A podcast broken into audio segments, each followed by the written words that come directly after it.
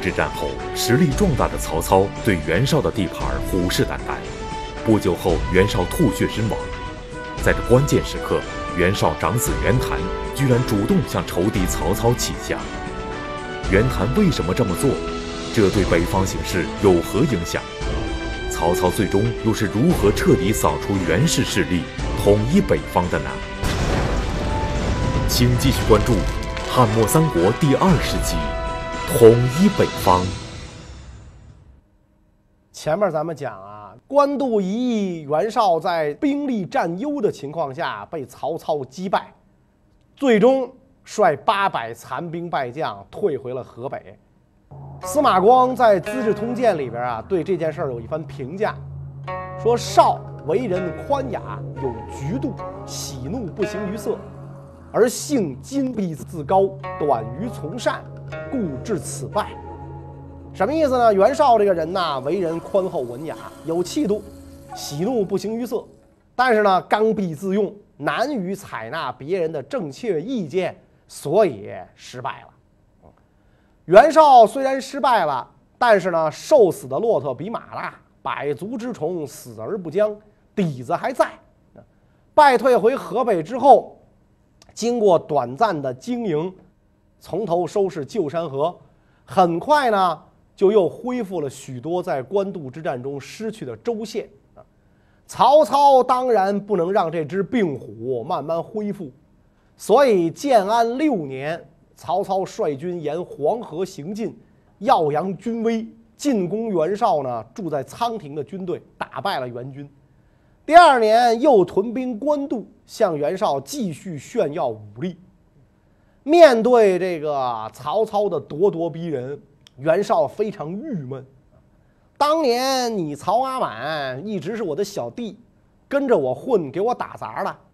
现在你骑到我头上来了，袁绍不能接受。所以面对曹操的不断蚕食啊，今儿攻一县，明儿占一郡，袁绍是又气又恨，羞愧非常，到最后发病吐血而亡。建安六年的夏天，袁绍去世了啊！这位名门世家出身的豪强，自从洛阳对董卓拔刀相向之后，经历了起兵讨董、和硕争雄、官渡之战，到此呢，走到了自己人生的尽头。司马光不是评价这个袁绍为人宽厚文雅、有气度吗？袁绍啊，在河北确实是素有德政，所以他这个去世之后，河北百姓没有不悲痛的，市里巷间，老百姓挥洒眼泪，就如同死去亲人一般。袁绍是死了，但是他这班底还在，得找出一个主事儿的来。袁绍有三个儿子：袁谭、袁熙、袁尚。这个袁绍的后妻刘氏呢，偏爱袁尚。经常在这个袁绍面前啊称赞袁尚，所以袁绍呢就想让袁尚做自己的接班人。当年这个曹操打刘备官渡之战以前，谋士劝袁绍趁机攻曹，袁绍就是因为袁尚生病，他离不开，得带袁尚上医院打点滴输液，他得看着，所以才没出兵。可见袁绍对自己的小儿子呀是分外的喜欢，但是呢他没有明说。没有明说呢，要把这个小儿子立为接班人，把老大废了。所以怎么办呢？他把长子袁谭过继给了自个儿死去的哥哥，让他离开大本营邺城，担任青州刺史。那这个就是很明确了啊，就跟那个皇上不喜欢哪个皇子，把他封为藩王，让他出京，道理是一样。所以当时这个沮授就曾经劝过这个袁绍。说世人常讲啊，一万个人追逐一只野兔，一个人捉到之后，其他人即使贪心，这个也能全停下来。这就是因为呢，所有权已经明确了。袁谭是您的长子，应该做继承人，您要把他排斥在外，灾祸就由此而生。但是呢，袁绍听完这话之后也是啊，因为他从来不接受这个忠言。说我想让儿子们各自主持一周的事务，考察他们的能力。我没有废长立幼的意思。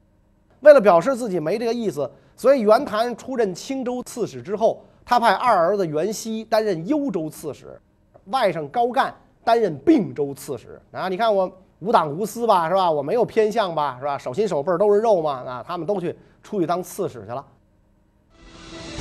袁绍在继承人问题上优柔寡断，使得袁氏集团内部分裂。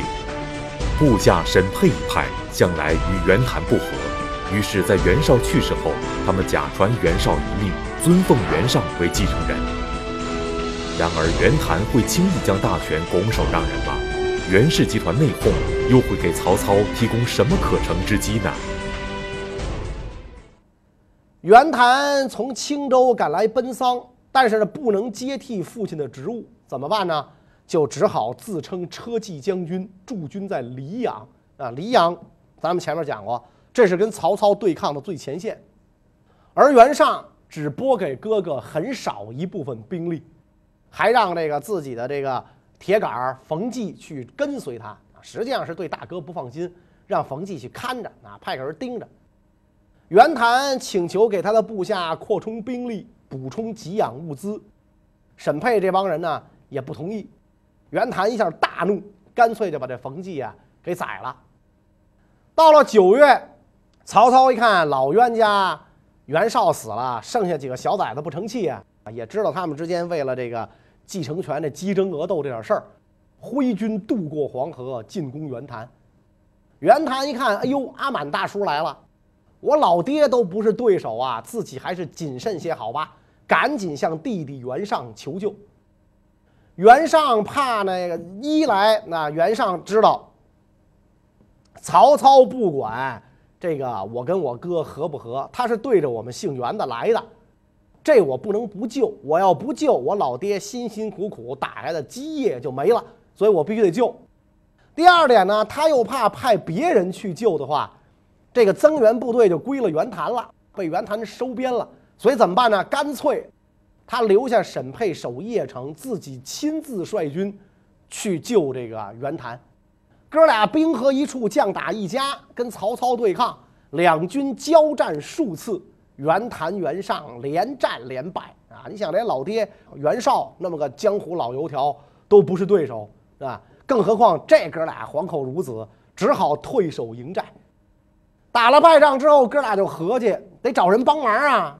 光咱俩不行啊，所以就在其他军阀之间找盟友，甚至连匈奴都找了啊。然后西凉马腾啊、荆州刘表啊、刘备啊都找过，但是这些人要么隔岸观火、按兵不动，口惠而实不至；要么呢被曹操击败。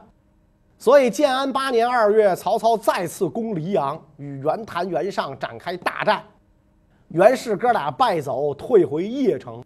四月间，曹操的大军就追到了邺城，收割了地里的小麦。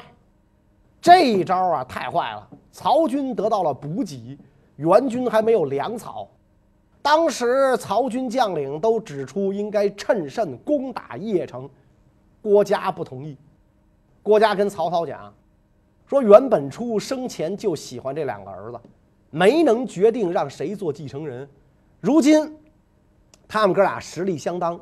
各有党羽辅佐，如果情况危急的时候，他们就会相互援救；局势稍一缓和，他们就会争权夺利。所以咱们不如啊，先向南攻取荆州，等到他们兄弟内讧，咱们再进攻，可以一举平定。让袁氏先内乱，先让他们闹去。这个这个这狗咬狗，一嘴毛，咱们坐山观虎斗，咱先干大事儿。曹操一听，立马说：“好，哎呦，这主意太妙了！撤军回许都，留部将驻守黎阳。”曹操一退兵，袁谭就跟自个儿弟弟说了：“啊，老三啊，你看我的部下铠甲铠甲不够精良，所以先前被曹军击败。现在曹军撤退，人心思归啊，在他们还没有完全渡过黄河以前，出兵追击，定能让他全军溃散。”此种时机可万万不可错过。袁尚疑心袁谭另有打算，你说这啥意思？我还不清楚，是吧？你就是跟我要装备呗，对吧？你让我给你装备人马呀，那么你强大了，你不搭理我怎么办呢？所以拒绝给这个袁谭增加兵马，也不肯给他的部下更换铠甲。这样一来，袁谭大怒，立刻率军来攻袁尚。在邺城门外，俩人就大战起来。这一打仗，袁谭大败啊！袁谭铠甲不精嘛，逃到了平原，据城固守。袁尚就把城团团围住，发动猛攻。袁谭是走投无路，没辙了，就要寻找外援，找谁呢？还是那句话，敌人的敌人就是朋友，派这个辛毗啊到死敌曹操那儿去求救。你可见这个时候阵脚慌乱到什么程度？面对袁谭的求救请求，曹操的一些部下认为可以继续放任袁氏兄弟自相残杀。当下的首要目标应该是消灭盘踞荆州的刘表。那么曹操会如何定夺？当时的形势又究竟如何呢？荀攸跟曹操讲，目前正是天下英雄争霸之机，刘表坐守江汉之间，那可知他胸无占有四方的大志。袁氏家族占据四周之地，兵马数十万，袁绍又以宽厚而得民心。假如他的两个儿子和睦相处，共守已有基业，那么咱们就不能轻易得手。如今他俩兄弟相争，势不两立。如果一个人吞并了另一个人，那力量又会集中起来。力量集中之后，咱们要再想进取啊，就困难了。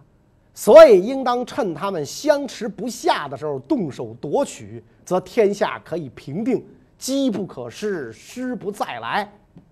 袁谭派来的使者叫辛毗啊，曹操就问辛毗说：“袁谭一定可信吗？袁尚一定能被攻克吗？”嗯，辛毗说：“嗨，您不要问啊，是否有结果？您只要看整个形势的发展变化。袁谭、袁尚兄弟相争，没有考虑别人会趁机利用，只是认为天下可由自己平定。如今袁谭向您求救，表明他走投无路。”袁尚看到袁谭陷入困境，却不能一举攻破袁谭，说明袁尚也是志穷力竭。他们的形势是什么呢？军队在外战败，谋士在内被杀，兄弟内讧，土地割裂，连年征战，将士们的甲胄里都长出虱子来了。加上旱灾、蝗灾，造成了饥荒，天灾人祸上下交应，百姓无论智慧或者愚笨。都知道袁氏统治将要土崩瓦解，这正是上天灭亡袁尚的时机呀。说如今您要去攻打邺城，袁尚不撤军回救，邺城就不能自守。袁尚如果返回救援，袁谭就会在后边攻击。以您的军威对付穷困之敌，进击疲惫之师，犹如秋风扫落叶一般。上天把袁尚赏赐给您，您要不去进攻，而要讨伐荆州，这是不对的。荆州富裕安乐，没有机会为您所用。等您平定黄河以北之后，军威大盛，震动天下，那个时候再平刘表，不费吹灰之力呀。曹操听完之后，哎呀，说的对，就是曹操这个人虚心纳谏，立刻答应起兵去救袁谭。所以冬天，曹操进军到黎阳，援助袁谭打袁尚。袁尚听说曹军过河了，赶紧解除对平原的包围，撤回邺城。袁尚的部将就投降了曹操。袁尚的两个部将一投降，袁谭的心思活动了，暗中指使人刻好将军印信，送给了这两个降将，想招降两个人为己所用。曹操就知道袁谭并不是真心归降他，否则的话，你不会到我这儿挖墙脚、挖我的人，招降纳叛。所以呢，就给自己的儿子娶了袁谭的闺女，想安定袁谭。曹操一看袁尚退走了，袁谭被他救下来了，那二袁接着争去吧。这样这样一来的话，就让二袁接着争就完了。曹操就班师回朝了。曹操一走。建安九年二月，袁尚又到平原进攻袁谭，还是留下沈沛镇守。曹操就来攻邺城。曹操一攻邺城，那上筑土山，下挖地道，完全是当年袁绍那一套，发动猛烈的进攻。袁尚当当时这个委任一员大将去镇守这个毛驻军毛城啊，保护通向上党的粮道。结果呢，曹操派曹洪攻邺城，自己亲率大军去攻毛城。曹操最擅长截断人的粮道，然后攻占了毛城之后，胜利班师，又去进攻镇守邯郸的袁尚大将，攻陷了邯郸。再后来啊，曹操这个开凿壕沟，把邺城团团围住，围了四十里啊，把这个这个沟啊挖了四十里，围住邺城。一开始啊，这沟挖的很浅啊，看上去呢，很快能越过。沈沛、吴谋在城上一看，这个曹军挖了这么一条浅沟，哈哈大笑，就没派人去破坏。然后曹操就派人趁夜疏浚这个浅沟，一夜之间挖成了深两丈、宽两丈的深壕，引漳河水进入壕沟，完全断绝了邺城内外的邺城内外的联系，使城中人饿死大半。到了七月，袁尚率军回救邺城。他没到之前，他想让这个沈沛了解外面的形势。你得知道我带了多少人，我怎么着，你怎么配合我，是吧？那派谁进城去了解情况呢？派了一个主簿叫李福啊入城。此时想要进入被曹操大军重重包围的邺城，谈何容易？然而，根据《资治通鉴》记载。李福凭借智勇，不仅安全进入了邺城，还全身而退出了城。那么，究竟李福是如何做到这一切的？这次报信成功，又能否帮助袁尚解邺城之围呢？李福一看有辙啊，砍下了一棵树枝儿，作为打人用的刑杖，系在马旁，自己呢戴上曹军武官用的头巾。率领三名骑兵，黄昏时期到达了邺城城外。李福自称都督，从北边进入围城的曹军大营，然后呢一路向东巡查，不断斥责这个围城的将士：“你这不对，那不对，这样违反军令，那样违反军令。”而且你想啊，那围城的时候肯定，那大家伙哪儿都那么不错眼珠啊，肯定有松懈的时候。李福就根据这帮人违反军中法纪的轻重，分别给予处罚。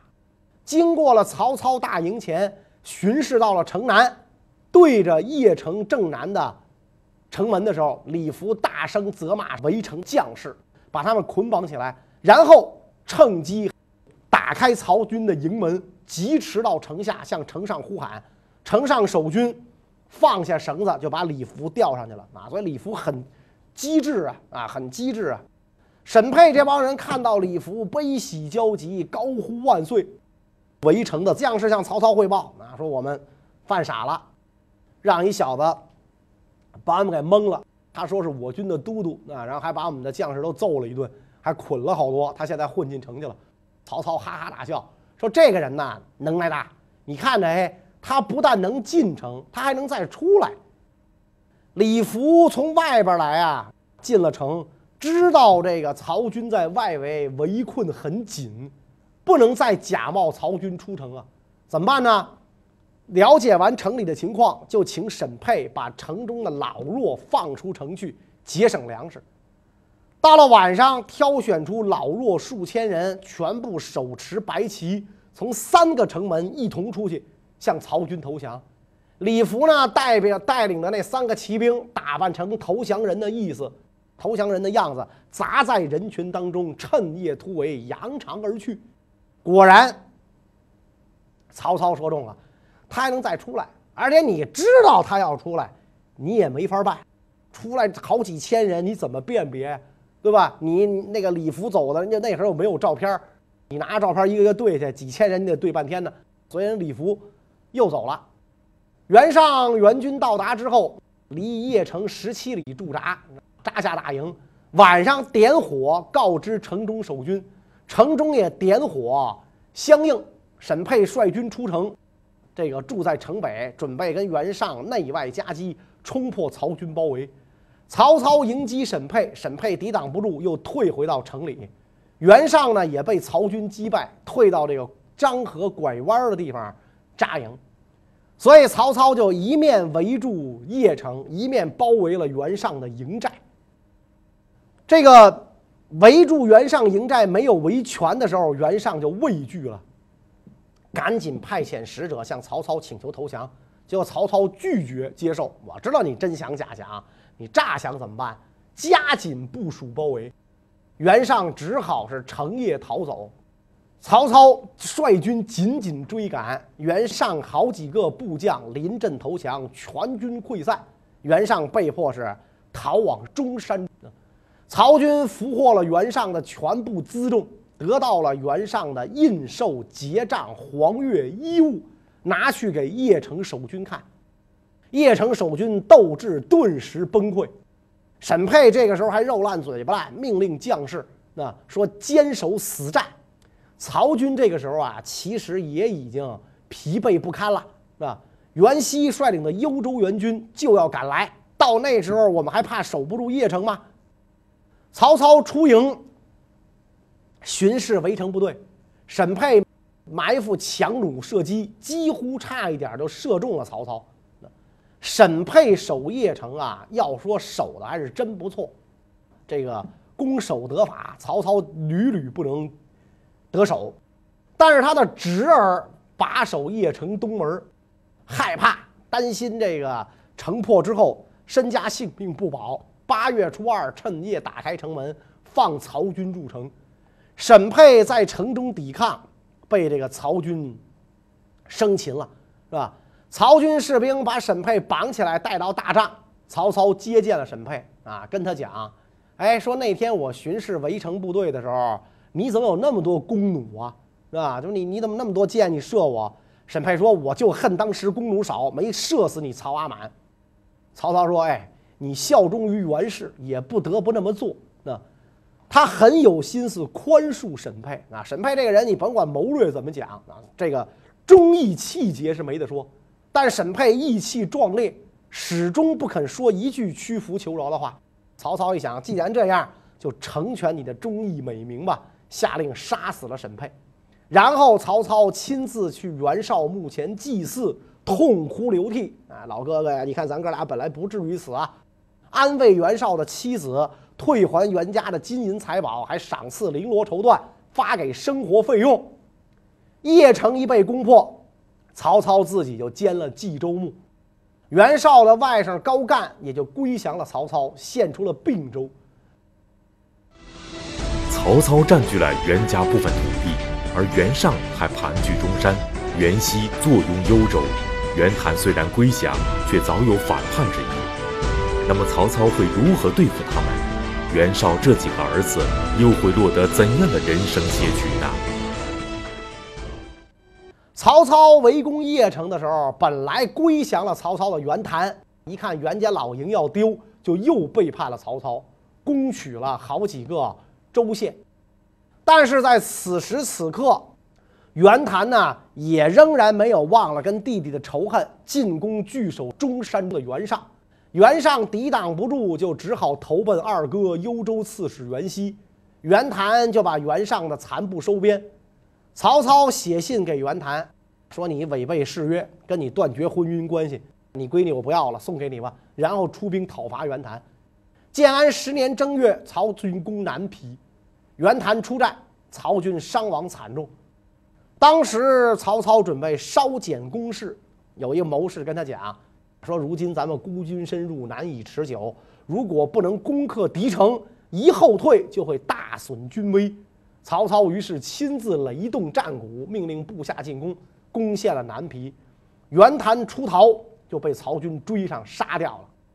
袁谭这一死，青州就落到了曹操手里。袁谭死后，这个郭嘉劝曹操一定要多延聘幽蓟轻并四州名士。作为属官，使人心归附，曹操就采纳了他的意见。咱们前面讲官渡之战以前，袁绍曾经命文士陈琳撰写讨伐曹操的檄文，隶属曹操的罪恶，攻击曹家祖先，极尽诋毁丑化之能事。等到袁绍失败，陈琳投降了曹操，曹操跟他讲说：“你以前为袁绍撰写檄文，你攻击我本人也就罢了，你为什么要向上攻击到我的父祖呢？陈琳慌忙谢罪，当时是是被逼无奈，请请这个大人赦免。曹操说：“行了，这事儿就过去了，算了，那就过去了。既然你文笔那么好，以后呢就担任撰写奏章的记史吧。就别的文士一看，连陈琳、曹操都能用，那我们也就更踏实了。所以这个四周人士啊，纷纷就来归附曹操。啊，袁谭是完了，袁熙和袁尚还拥有幽州，但是。”这个袁熙受到自己的部将的攻击，只好跟袁尚一起投奔辽西的乌桓部落，然后他的部将就胁迫各郡县长官背叛袁氏，归降了曹操。这样一来，幽州就落到了曹操手里。那么咱们前面讲过，匈奴被击败之后，北匈奴被击败之后，乌桓鲜卑乘势而起。东汉末年，群雄割据的时候，乌桓人趁天下大乱，罗掠汉人十多万户。袁绍呢，把各部落酋长都封为单于，把平民家的闺女冒作自己的女儿，嫁给单于做媳妇儿。所以这样一来的话，跟这个乌桓人的单于啊关系很好。特别是辽西的乌桓酋长蹋顿，势力强盛，受到袁绍的厚待。所以袁尚兄弟被打败打败之后，就去投奔了蹋顿。蹋顿曾经屡次派兵入塞强掠，想帮助袁尚恢复旧有疆土。建安十二年，曹操出兵征讨乌桓，在当年的这公孙瓒部将的帮助下，击败了二袁和乌桓的联军。回军路上，写下那首著名的《观沧海》。乌桓被打败了之后，袁尚、袁熙就投奔辽东的公孙康，跟着他们的还有好几千名骑兵。公孙康是公孙度的儿子，咱前面讲，他们爷俩跟皇帝一样，根本不搭理汉朝廷。所以有人劝曹操乘胜再度追击，曹操说呢，用不着。